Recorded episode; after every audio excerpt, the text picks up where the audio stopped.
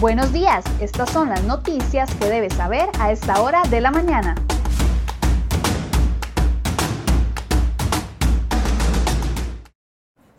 Jueves 4 de febrero, muy buenos días, gracias por acompañarnos en Cere Hoy Noticias. Vamos de inmediato con las informaciones que les traemos en la portada de cerehoy.com el día de hoy.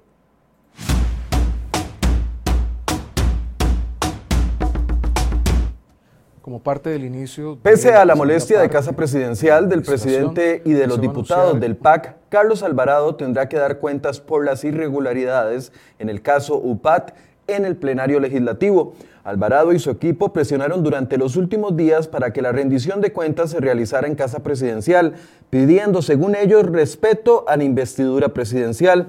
Sin embargo, 40 diputados aprobaron ayer una moción para que se comparezca o para que la comparecencia se realice en el plenario de la Asamblea Legislativa, ya que el lugar cumple con las condiciones de seguridad sanitaria y de distanciamiento.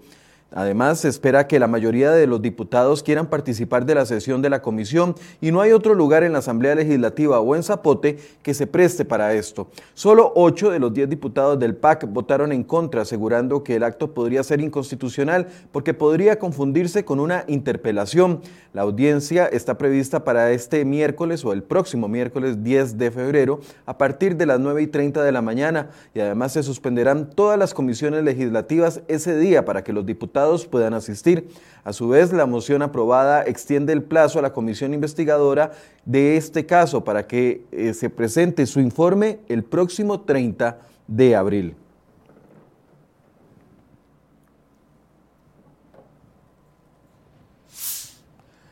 Y Recope presupuestó para este año alrededor de 600 millones de colones para garantizar el pago del 100% del salario a los empleados que se tengan que incapacitar por motivos de enfermedad.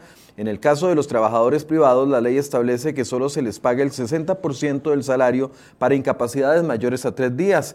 Este beneficio de los empleados de Recope está contemplado dentro del artículo 36 de la cuestionada convención colectiva que rigió desde el 2016 y se mantiene activa porque aún no concluye la negociación del nuevo acuerdo. La refinadora también presupuestó para el año 2021 un monto, un monto cercano a los 42 millones de colones para comprar medicamentos recetados por el médico de la empresa y que no estén disponibles en la caja del Seguro Social, el pago de funerales de funcionarios o familiares y el pago de entre 50 y 70 mil colones mensuales para cubrir los gastos de guardería de sus empleados. Recope informó que este 3 de febrero realizaron el acta de finalización de las negociaciones de la convención colectiva y de paso la emprendieron contra la prensa y la opinión pública que pide transparencia y la publicación del documento, pero siguen escondiendo lo acordado pese a la directriz que les dio incluso el presidente Carlos Alvarado. Dijeron en el comunicado, no estamos en un momento para reaccionar a la presión de los medios de comunicación, indicaron ellos en esa comunicación. Hoy explicaremos lo que sucede con esta convención colectiva en el programa Enfoques a partir de las 8 de la mañana.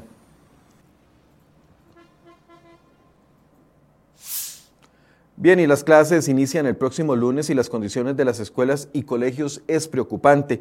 Cerca de 750 órdenes sanitarias no se han atendido, 48 centros educativos esperan recursos para trabajos mayores y más de 4.000 requieren al menos alguna mejora, intervención o equipamiento. Sin embargo, el presupuesto será insuficiente. Según la Dirección de Infraestructura Educativa del MEP, cuentan con un presupuesto de 21 mil millones de colones para todo el año 2021. A esto se suma una gran cantidad de cuestionamientos sobre la débil gestión y lentitud con la que ha operado la dirección en los últimos años. Esto incluso obligó a una fuerte reorganización en la forma de operar de la DIE. De las 750 órdenes sanitarias activas, 80 se, clasifican como en estado grave, 438 con estrategias de atención intermedias y 18 son catalogadas como de atención rápida. Otras 222 órdenes sanitarias aún están pendientes de clasificar.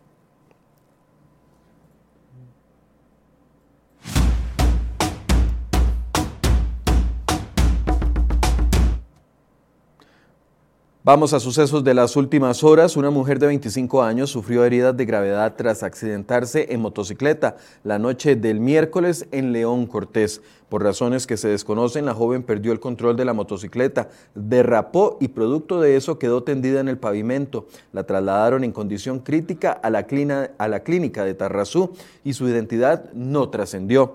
En otras noticias, el OIJ identificó a la embarazada que falleció tras la caída de un árbol en Cocles de Talamanca ayer. Se trata de Fraser Karsten, de nacionalidad holandesa y de 30 años de edad.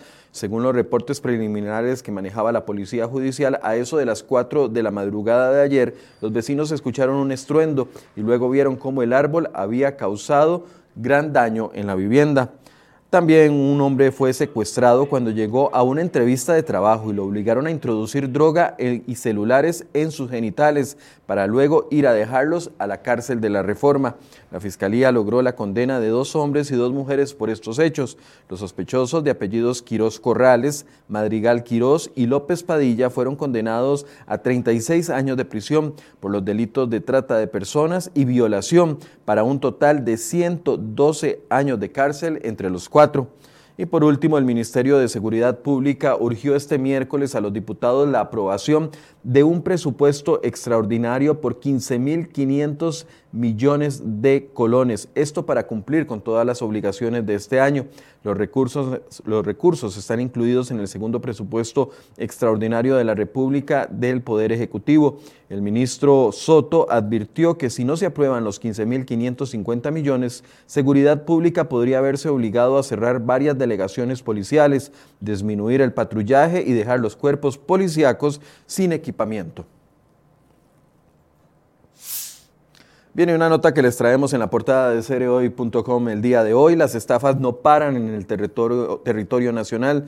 Durante el primer mes del año 2021, las bandas criminales sumaron dos nuevos métodos que ya están siendo investigados por las autoridades judiciales. Se trata de estafas con el pago de marchamos y el surgimiento de tiendas ficticias que venden artículos electrónicos en redes sociales, pero las entregas nunca llegan. Solo en San José el OIJ ha recibido un total de 80 personas que acudieron para denunciar que fueron víctimas de estafas con el pago de los marchamos. Los delincuentes usaron los datos de tarjetas bancarias de las víctimas y pagaron los derechos de circulación de terceros por Internet.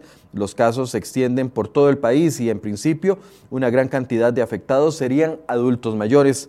También investigan una denuncia que fue interpuesta contra una tienda que se anuncia en la red social Instagram con el nombre de Inter Apple y tiene más de 10 mil seguidores y más de 100 publicaciones, donde se realizó una supuesta compra de un producto y nunca se entregó.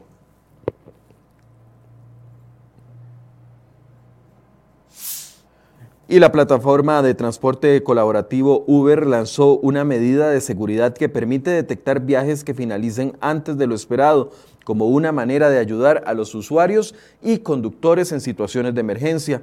En cualquiera de estos casos, todos los socios como los usuarios verán desplegada en la pantalla una alerta junto con alternativas de rápido acceso a opciones de soporte y herramientas de seguridad, incluyendo el botón para llamar al servicio de emergencias 911. Ride Check permite a Uber aprovechar el potencial de la tecnología GPS junto con otros sensores en cualquier teléfono inteligente de un socio colaborador para anomalías, paradas inesperadas y viajes que terminen antes de lo esperado. La primera versión de esta función lanzada hace un año indicó que solo el 0.2% de los viajes realizados durante el 2020 en América Latina se detectó una parada anómala. De esos viajes, únicamente en 0.39 de los casos se generó algún tipo de, de, reporte de emergencias. Esto se suma al escenario implementado hace un año donde la compañía lanzó una tecnología para detectar detenciones largas o inesperadas.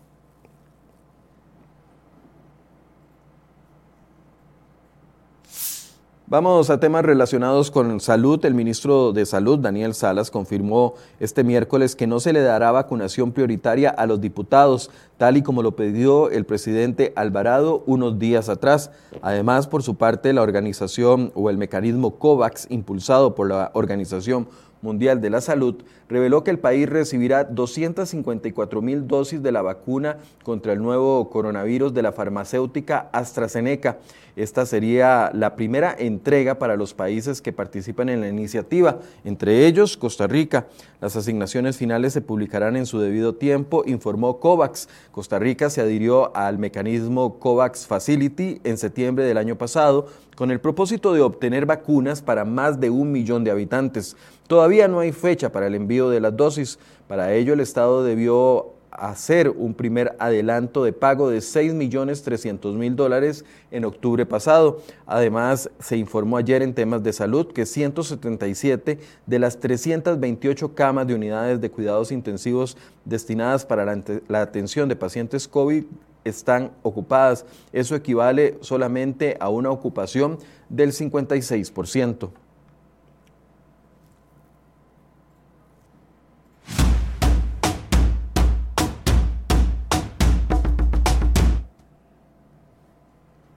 Vamos a temas económicos. La Cámara de Industrias de Costa Rica respaldó la solicitud que hicieron 37 organizaciones empresariales que le piden al gobierno una pausa de un mes para hacerles sus aportes y cambios a los proyectos de ley ligados al acuerdo con el Fondo Monetario Internacional. Comunicaron su posición favorable al acuerdo con, con lo que el gobierno pretende que se palee la, crisis fiscal y se apruebe un crédito de apoyo presupuestario por 1.750 millones de dólares. Sin embargo, los industriales consideran que los proyectos de ley con los que el gobierno pretende cumplir los compromisos adquiridos deben ser consistentes con reactivación económica. Asimismo, lo advirtieron advirtieron de que los proyectos deben blindarse contra eventuales problemas de inconstitucionalidad. Por su parte, la UCAEP manifestó que decidieron trabajar en conjunto, escuche bien, con los grupos sociales y sindicatos para buscar alternativas que no permitan sacar al país, que permitan sacar al país adelante sin la necesidad de aumentar los impuestos a los trabajadores.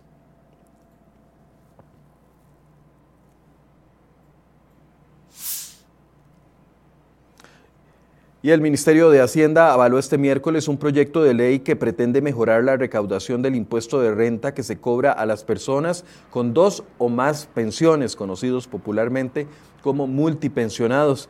El ministro de Hacienda, Elian Villegas, aclaró que, sin embargo, se debe excluir de la propuesta los recursos del régimen obligatorio de pensiones complementarias ROP. El director general de tributación, Carlos Vargas, sostuvo que el proyecto tendría un efecto positivo en las finanzas públicas y contribuiría a la necesidad de incorporar nuevas fuentes de ingresos para el fisco. Según la propuesta, se aplicará el impuesto de renta sobre un monto total, sumando todas las pensiones que recibe una misma persona y no como se hace en la actualidad, que el cobro es por separado. Se estima que en el país hay unas 17.400 personas que gozan de dos o más pensiones. Al menos 100 de esos multipensionados reciben más de 5 millones de colones por pensión. Villegas agregó que el Ministerio de Hacienda desembolsa más de un billón de colones, es decir, un millón de millones de colones por año en pensiones, por lo que destacó que el proyecto viene a apoyar la progresividad del sistema tributario.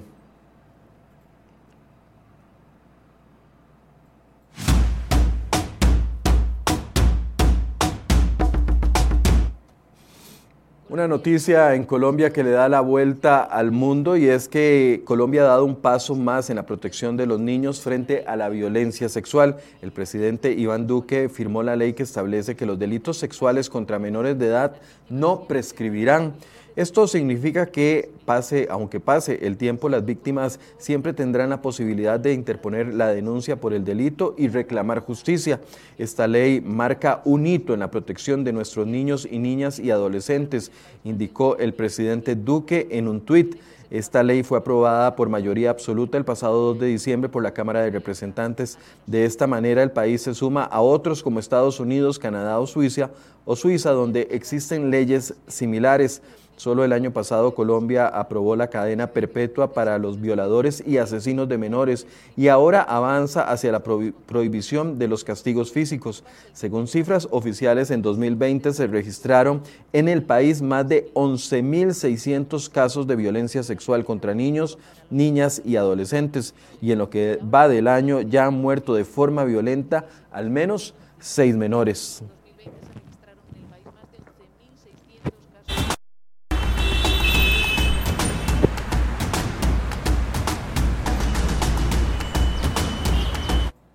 Hacemos un breve recorrido por las condiciones del tránsito. A esta hora vemos la ruta 2, sector Taras, vista hacia Cartago, donde el tránsito está detenido, no, no solo el que va hacia Cartago, el que va hacia San José está completamente fluido. Ahí tenemos el sector de la circunvalación, donde vemos un poco de presa en el sentido que va desde los Atillos hacia la Uruca. También tenemos el sector de desamparados del cementerio, donde hay un tránsito completamente fluido a esta hora. Y por último vemos el Real Cariare vista hacia el aeropuerto, donde está hace un bonito día y se ve el tránsito completamente eh, fluido.